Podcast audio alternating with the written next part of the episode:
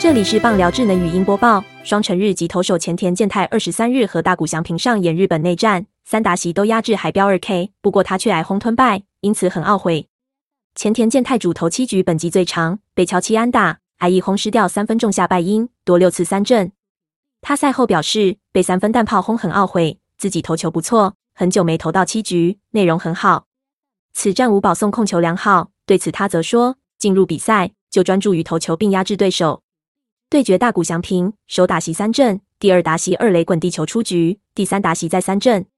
前田健太说，他是很好的打者，今年最多全垒打的打者，一半是觉得有趣，另一半则是必须全力压制他的心情。这是一次很棒的胜负对决。赛前有研究大谷翔平吗？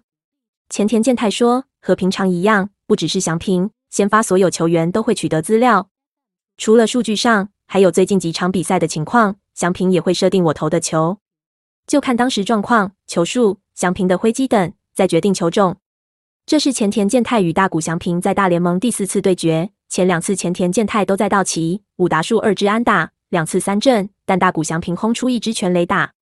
跟过去比较，前田健太认为大谷翔平的击球率增加，以前不会成为全垒打的，现在都成为全垒打，能投的球种有限，有必须要控球很精准的感觉。本档新闻由 ET Today 新闻云提供。记者杨淑帆综合编辑，微软智能语音播报，慢投录制完成。